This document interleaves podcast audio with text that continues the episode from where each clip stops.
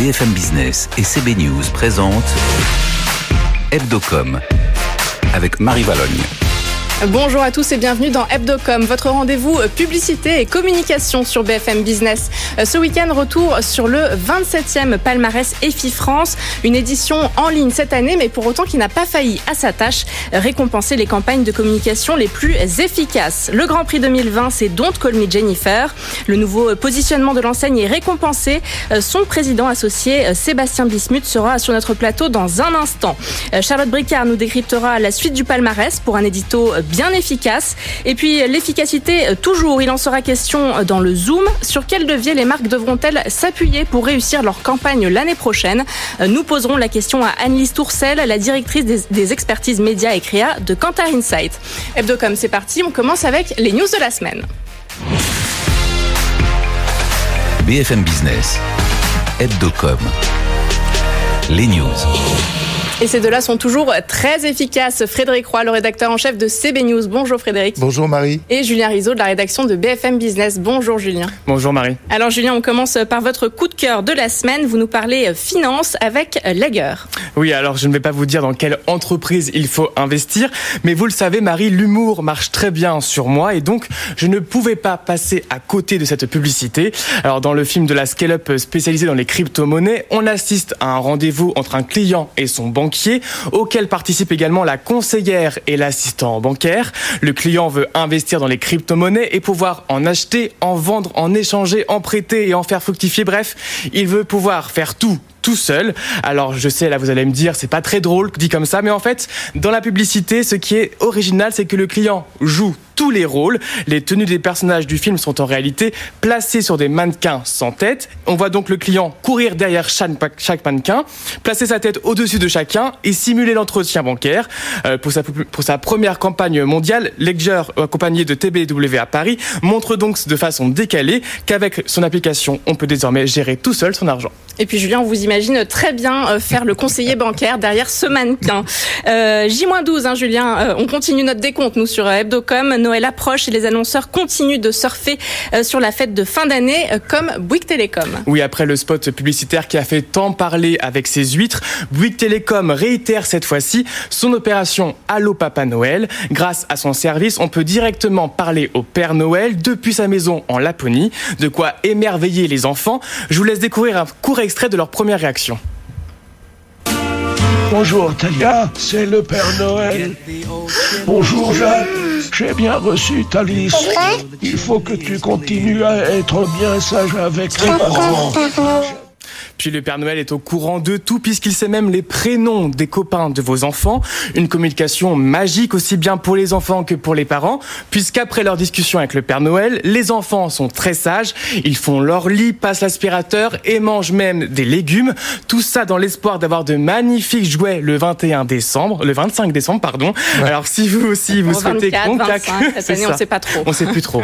Alors si vous aussi vous souhaitez contacter le Père Noël, il suffit de lui écrire sur son WhatsApp personnel un beau cadeau de Bouygues Télécom conçu avec BETC. Et on le sait désormais, donc le Père Noël à WhatsApp, c'est pratique. Julien, on termine avec euh, le Noël pour ceux qui ont la main verte de Jardiland. Oui, pour sa campagne d'affichage, l'enseigne a choisi de détourner les codes de la fête de fin d'année en parlant aux fans de jardinage. Elle a créé six visuels humoristiques dont l'agence Raymond a pris les rênes. On voit par exemple le Père Noël se couper la barbe avec un sécateur, une bûche glacée euh, coupée à la truelle ou encore un tuyau d'arrosage utilisé comme guirlande pour le traditionnel sapin, des décorations innovantes pour rendre encore plus spécial le Noël de cette année, une prise de parole amusante qui vise à faire découvrir l'univers décoratif de Jardiland.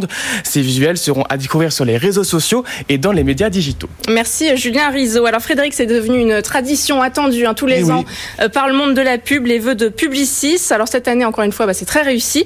Et puis bah, plus que des vœux, on nous annonce un séminaire, c'est ça? Ouais, ouais, on n'a pas été déçus là cette année. Franchement, euh, c'est euh, il y a un effet de, de, surprise qui est tout à fait euh, tout à fait spectaculaire avec un Maurice Lévy, le, le patron du conseil de surveillance, et Arthur Sadoun, son successeur au directoire, complètement à l'abandon dans le bureau, l'un avec la barbe de, de six jours, l'autre avec un, un, ventre gonflé aux chips, etc. Ils sont complètement complètement out, mais ils sont quand même dans le bureau de Maurice. Hein. On voit la, on voit le, le mug, on voit le mug, et puis on voit surtout, on voit surtout la l'Arc de Triomphe derrière, quand même. Euh, mais tout ça, c'est pour annoncer un, tout ça, c'est pour annoncer en réalité euh, un super, euh, une super convention, 80 000 personnes, Michel Obama, le patron de Walt Disney Company. Bref, il n'y a pas de vœux, mais il y a quand même des sacrées promesses. Ouais, une sacrée annonce et puis avec Michel, Michel Obama, hein, c'est ça Michel hein, Obama. voilà. Allez, tout de suite, on parle d'une marque récompensée pour son nouveau positionnement et sa prise de risque. C'est Don't Call Me Jennifer. BFM Business, Hebdocom. L'invité. Et notre invité aujourd'hui, c'est le président associé de la marque Don't Call Me, Jennifer. Bonjour Sébastien Bismuth. Bonjour Marie. Alors votre enseigne vient de remporter le 27e Grand Prix EFI pour votre, votre campagne Don't Call Me euh, Jennifer, votre campagne, votre dispositif, vous allez nous en parler. Elle a été menée avec l'agence Buzzman l'année dernière et elle a conduit donc à un repositionnement euh, de votre marque. Est-ce que vous vous attendiez à ce prix Sébastien Bismuth? Alors pas du tout. Euh, à vrai dire, ça a été une grande surprise. C'est Georges Mohamed Sherif, le président de Buzzman, qui m'a appelé pour me dire qu'on avait ce prix et m'expliquer, il m'a expliqué l'importance de ce prix, euh, parce que je, je, suis pas habitué euh, à faire des, des, des, des campagnes de com, et, et, donc je me rendais pas compte effectivement de ce que c'était, et j'ai donc euh, j'ai creusé le sujet, j'ai vu effectivement que c'était euh, c'était quelque chose de formidable, et on est vraiment vraiment très heureux. Alors on le rappelle, hein, cette campagne zéro étiquette, elle mettait en scène des filles cataloguées comme chelou, cagole ou gamine. L'idée, c'était de s'affranchir des stéréotypes associés à Jennifer. Est-ce qu'aujourd'hui, ces clichés sont derrière vous?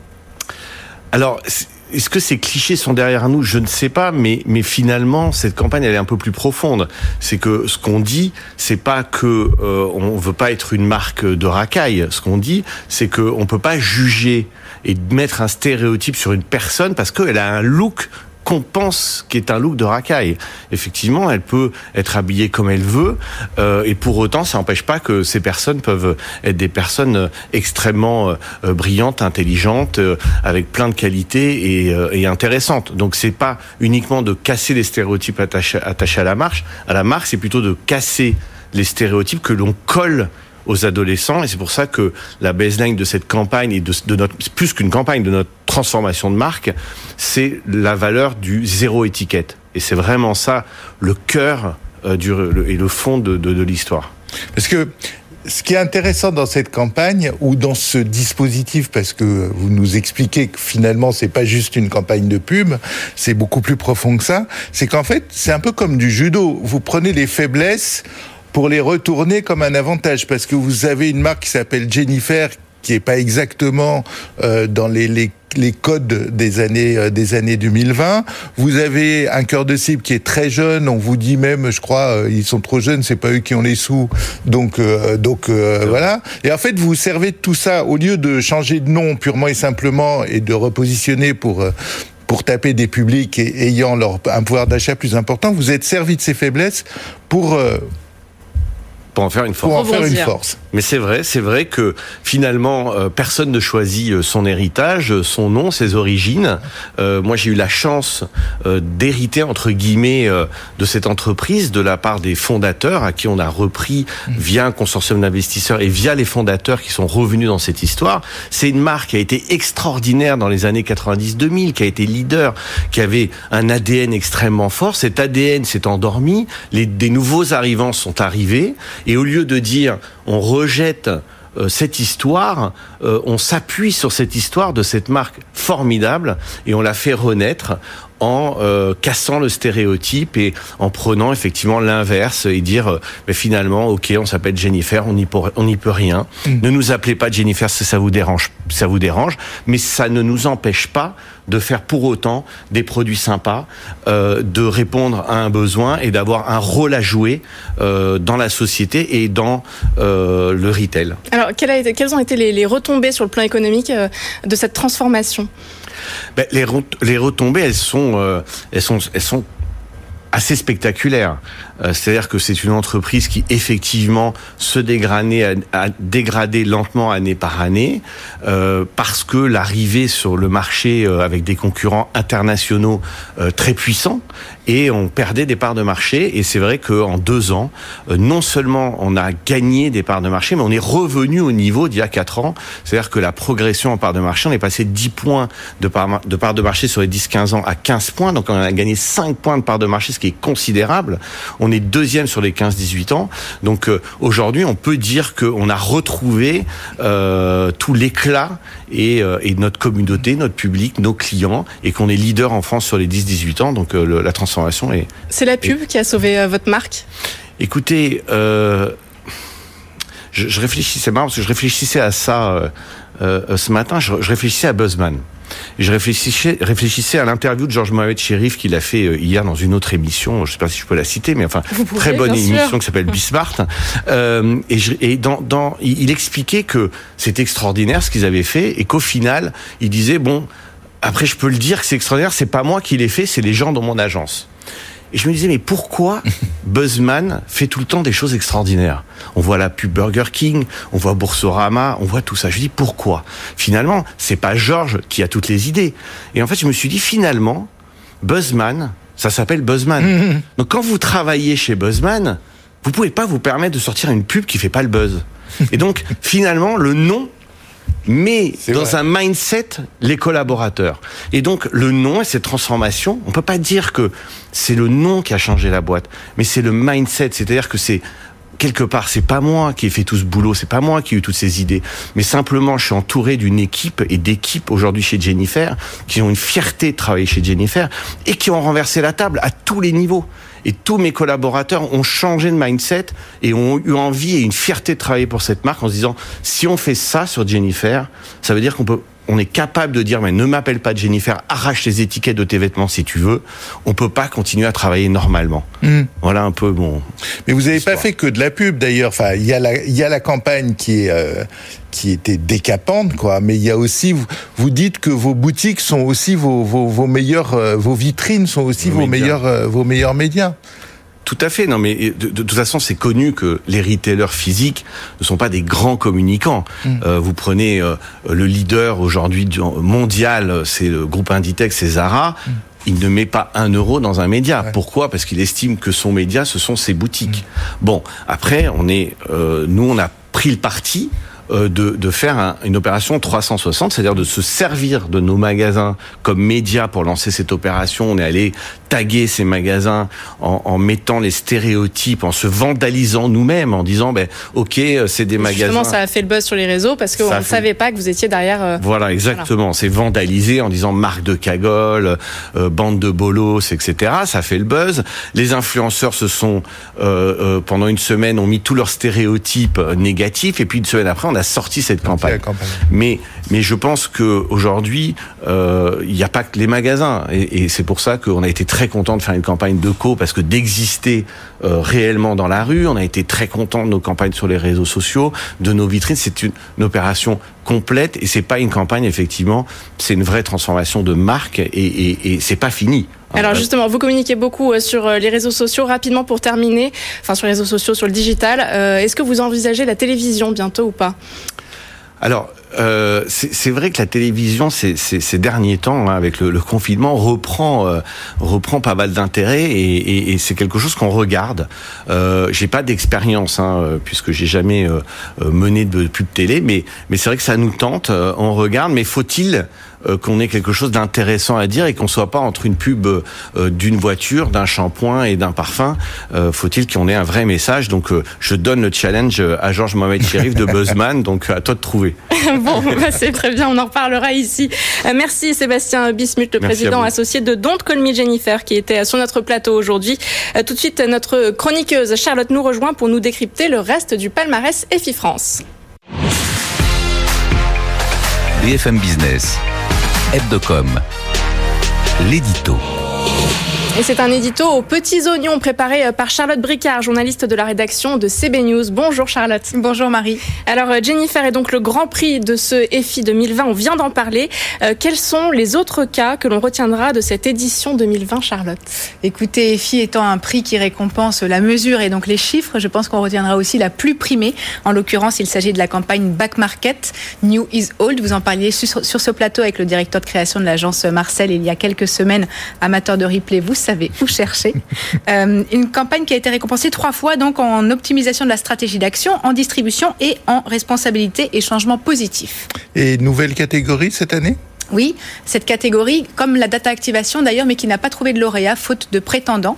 Par contre, la responsabilité et changement positif, comme vous l'imaginez sur ce plateau où on en parle souvent, a été particulièrement bien pourvue. En la matière, la campagne primée d'un Ephidor a également remporté le prix de l'impact de la création. Il s'agit de We Are the Champions pour la Fondation 30 millions d'amis qui dénonçait hein, le triste record français d'abandon d'animaux domestiques en réorchestrant cette, cette bande-son, euh, une campagne dont les témoins de l'efficacité sont aussi différents de ceux dont on a l'habitude, puisqu'elle a en fait conduit à la création d'un nouveau projet de loi et d'une mission parlementaire dédiée au bien-être de la cause animale. Dans ce registre aussi, on peut citer euh, celle qui remporte le prix de l'originalité du dispositif, qui est signée BETC et qui est récompensée aussi de l'EFI d'or de la catégorie communication publique et d'intérêt général. C'est la campagne 3919 pour le SIG, une campagne dont la force ressemblait finalement reproposée sur la simplicité de l'idée euh, qui est de faire retenir à partir de la date 3, 9, 19, le 39 19, le numéro de téléphone dédié aux violences faites aux femmes et qui a été euh, superbement déployé par Densu grâce à la mobilisation des médias finalement. Alors il n'aura donc été question que de RSE Non, un peu d'humour aussi. Euh, il aura été question d'humour pas mal même avec euh, Cadmerade et ce bip imaginé par BETC pour ne pas prononcer le nom de la plateforme Netflix avec laquelle s'associait Canal+. avec Brad Pitt aussi, grimé en homme sandwich par Dans un exercice particulier puisqu'ils se sont offert le luxe de ne pas lui demander de faire l'argumentaire produit que l'on attendait de lui. Pool House aussi qui parle quand même du massacre de milliers de poules au quotidien en nous tirant un sourire hein, pour cette marque qui propose de ne pas tuer les poules dont ils vendent les œufs. Pool House donc euh, dans ce palmarès et enfin Skoda et Rosa Park récompensés deux fois notamment d'un Néfidor pour l'hésitation n'est plus une option dans laquelle le constructeur assumait avec beaucoup d'humour justement le problème d'image auquel il fait face. Un palmarès positif donc? Eh bien non, c'est tout l'inverse puisque vous aurez remarqué qu'il s'agit beaucoup de contestations. Non, vous ne tuerez plus de poules inutilement. Non, vous n'abandonnerez pas vos animaux domestiques. Non, vous ne douterez plus en achetant une Skoda. Non, vous ne laisserez plus courir vos préjugés. Et non, vous ne l'appellerez plus Jennifer, ok? Non. Voilà, vous avez compris. En revanche, si vous continuerez d'écouter les éditos de Charlotte Bricard, allez tout de suite, on poursuit avec le Zoom de la semaine. BFM Business, Hebdocom, le Zoom. Et après avoir décrypté ce 27e palmarès EFI et les tendances de l'année, eh bien, zoom sur les tendances auxquelles on devrait s'attendre pour 2021. Bonjour Annelise Tourcel. Bonjour. Euh, vous dirigez les expertises médias et créa de Kantar Insight. Euh, c'est une division euh, du groupe où vous mesurez notamment via des études l'efficacité des campagnes en aval, en, enfin en amont ou en aval, leur potentiel d'impact. Vous allez nous en dire un mot. avant de parler donc des tendances de l'année prochaine, est-ce que vous pouvez nous expliquer en quelques, quelques mots qu'est-ce que c'est une campagne efficace alors une campagne efficace, c'est une campagne qui va laisser une trace mémorielle dans euh, dans l'esprit des consommateurs, des gens qui la regardent, euh, qui va leur marquer, qui va les marquer, marquer leur esprit et faire en sorte que le jour où ils ont à prendre une décision euh, de d'achat, par exemple, la marque reviendra dans leur esprit et associée à des, des dimensions d'image qui donnera envie aux consommateurs de l'essayer. Donc c'est une marque dont on se souvient. Tout à fait. Il y a des il y a des gimmicks pour, pour, pour faire une marque efficace, en gros pour gagner les prix FI Si, euh, si euh, l'efficacité, il y avait une recette pour, euh, pour l'obtenir, je pense que mon métier n'existerait plus. le métier des agences peut être créative non plus. Non, il n'y a pas de recette à l'efficacité. Il y a en revanche des tendances qui reflètent les aspirations et les attentes des consommateurs à un instant T. et il y a également des choses peut-être à moins faire ou hmm. qui ne sont pas recommandées. Il faut pas, qu'il faut. voilà. Alors pour 2021, sur quel levier les marques devront-elles euh, insister? Du coup, quels leviers elles devront activer plutôt euh, pour réaliser des campagnes efficaces? Alors, je pense qu'on sort d'une période, enfin, on est même toujours un peu dans une période très particulière qui aussi a renforcé des attentes et des perceptions des consommateurs. pour 2021, je vois peut-être trois grandes tendances émerger, alors qui ne sont pas forcément nouvelles, mais qui se sont renforcées avec la période très particulière qu'on a qu'on a vécue. Je pense déjà que les consommateurs ont vraiment un besoin d'optimisme. Ils sont en attente d'une présentation optimiste du discours des marques. Ça ne veut pas dire pas parler de choses graves, mais ça veut dire toujours essayer de se tourner vers les dimensions, les aspects positifs d'un message. on a des exemples récents de communication qui qui qui font ça. Je pense par exemple à la dernière campagne du groupe mutualiste Vive qui parle de sujets très très parfois très douloureux, en tout cas qui touchent de manière forte le quotidien des gens, mais en s'attachant véritablement à en montrer l'aspect et le versant positif. Je pense que c'est un des grands, une des grandes tendances de communication. Euh, ça peut être fait avec humour, c'est un, un, un, des ressorts ou peut-être une des recettes euh, du succès, l'humour ou en tout cas le traité décalé, euh, qui est aussi une tendance forte, je pense, toujours pour 2021, avec des marques qui sont des emblèmes aujourd'hui de la communication cette année, on a eu aussi beaucoup de larmes quand même, parce que oui, euh, on a, en particulier là pendant cette période de Noël, euh, c'est un, c'est un aussi un gage d'efficacité de, de, prendre un peu les, par les sentiments? Je pense que euh, vous faites référence peut-être à la campagne d'Intermarché. Euh, entre autres, oui. oui, exemple, Amazon aussi. Exactement. Oui, non, mais voilà, mais oui. euh, je pense que euh, ce qu'il ne faut pas perdre de vue euh, et euh, le ressort émotionnel qui tire des larmes peut être tout à fait efficace quand la marque, et je pense que c'est un des mots d'ordre qui encapsule toutes les tendances, quand la marque est honnête dans son discours et authentique dans ce qu'elle dit. Tirer des larmes pour tirer des larmes, je pense que le consommateur aujourd'hui n'est pas dupe. En revanche, quand c'est vraiment de manière honnête, transparente et authentique par rapport à l'héritage de la marque, à son ADN, à ce qu'elle est, à ce qu'elle propose. Alors oui, c'est un vrai ressort d'efficacité. Mmh. C'est ça, c'est qu'il faut toujours en fait euh, poursuivre en fait euh, la, la, promesse de la marque euh, pour pas paraître complètement euh, opportuniste. Tout à fait, et je pense que c'est aussi une, une, des tendances qui se renforce sur euh, sur 2021. On parle beaucoup d'engagement sociétal des marques, de RSE. on en parlera encore en 2021. En parlera, oui, je pense qu'on en parlera encore hein, toujours. je pense que on, on, est toujours dans cette dans cette attente des consommateurs d'un discours honnête, transparent, mmh. authentique, qui dans lequel la marque s'implique vraiment de manière positive pour faire changer les choses euh, à son échelle, euh, en fonction de son offre, de sa promesse. Et c'est toujours quelque chose qui restera, je pense, véritablement Alors, je, centre. je crois à ce sujet, vous voulez nous parler d'une campagne d'Apple.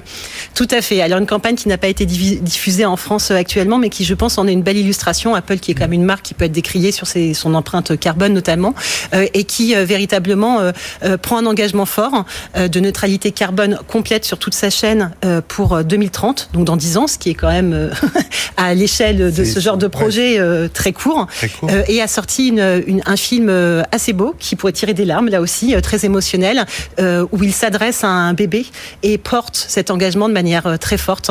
je pense que là on voit le un engagement honnête et courageux mmh. euh, d'une marque euh, sur un sur un thème de, de responsabilité sociétale. Il faut quand même des preuves, hein, parce que ben, voilà, parce que c'est pas tout de dire on va faire ceci, on va faire cela. Euh, le consommateur est pour peu qu'il l'ait jamais été d'ailleurs, mais il n'est pas dupe. Tout à fait. Mmh. Et le retour de bâton peut être violent, je pense. Voilà. Euh, effectivement, quand on a euh, des marques qui s'essayent à ce territoire sans apporter des preuves euh, de leur engagement et de euh, l'honnêteté de leur engagement, le retour de bâton peut être très très fort et les consommateurs ne sont, comme vous le dites, pas dupes. Euh, il est essentiel d'apporter des preuves de cet engagement, de donner des, des, des, des, oui, des preuves tangibles, que on est au-delà du slogan et, de, et du message, mais qu'on est vraiment dans l'action à notre échelle pour le faire. Alors, qu'est-ce que vous pensez justement de la dernière campagne d'Intermarché euh, qui fait quand même allusion euh, au Covid? Oui. euh, Est-ce que derrière, pour vous, il y aura des preuves? Pour montrer que le, le, le message est, est, sincère Je pense que c'est toute la question, effectivement, que les preuves soient données à la connaissance du public, euh, que qu'on montre que cet engagement d'Intermarché est vraiment au quotidien. Alors, il en apporte quelques-unes très récemment avec le, le, relais sur les réseaux sociaux euh, de son engagement euh, pour les commerces indépendants. Mmh. Typiquement, c'est un élément de preuve euh, de ce discours, mais c'est effectivement tout l'enjeu, c'est d'apporter des preuves tangibles euh, et de ne pas rester dans le message, euh, sinon le consommateur n'est pas dupe et mmh. peut même se retourner contre la marque. Et un peu de légèreté quand même, non? C'est pas, ça, ça fait pas un peu de, il n'y a pas un peu d'attente de ça aussi? On est dans une crise depuis depuis depuis près d'un an. Tout à fait. Il y a une vraie attente de légèreté, euh, de, de, de, de, registres décalés même, je dirais, qui peut même faire appel des fois à ce qu'on peut appeler la culture même chez les plus jeunes. Euh, c'est vraiment un registre qui, qui met un pas complètement de côté avec euh, des, euh, des, des, idées créatives qui peuvent être, qui peuvent être très loufoques.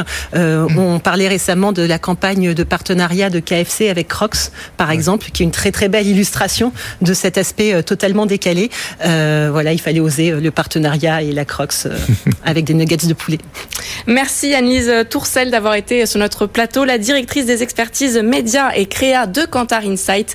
Merci également au rédacteur en chef de CB News, Frédéric Roy, d'avoir été à nos côtés. On se retrouve la semaine prochaine pour un nouveau numéro d'Hebdocom sur BFM Business. D'ici là, très bon week-end à tous. Tout ce qu'il faut savoir sur les marques et leur stratégie de communication. Hebdocom sur BFM Business.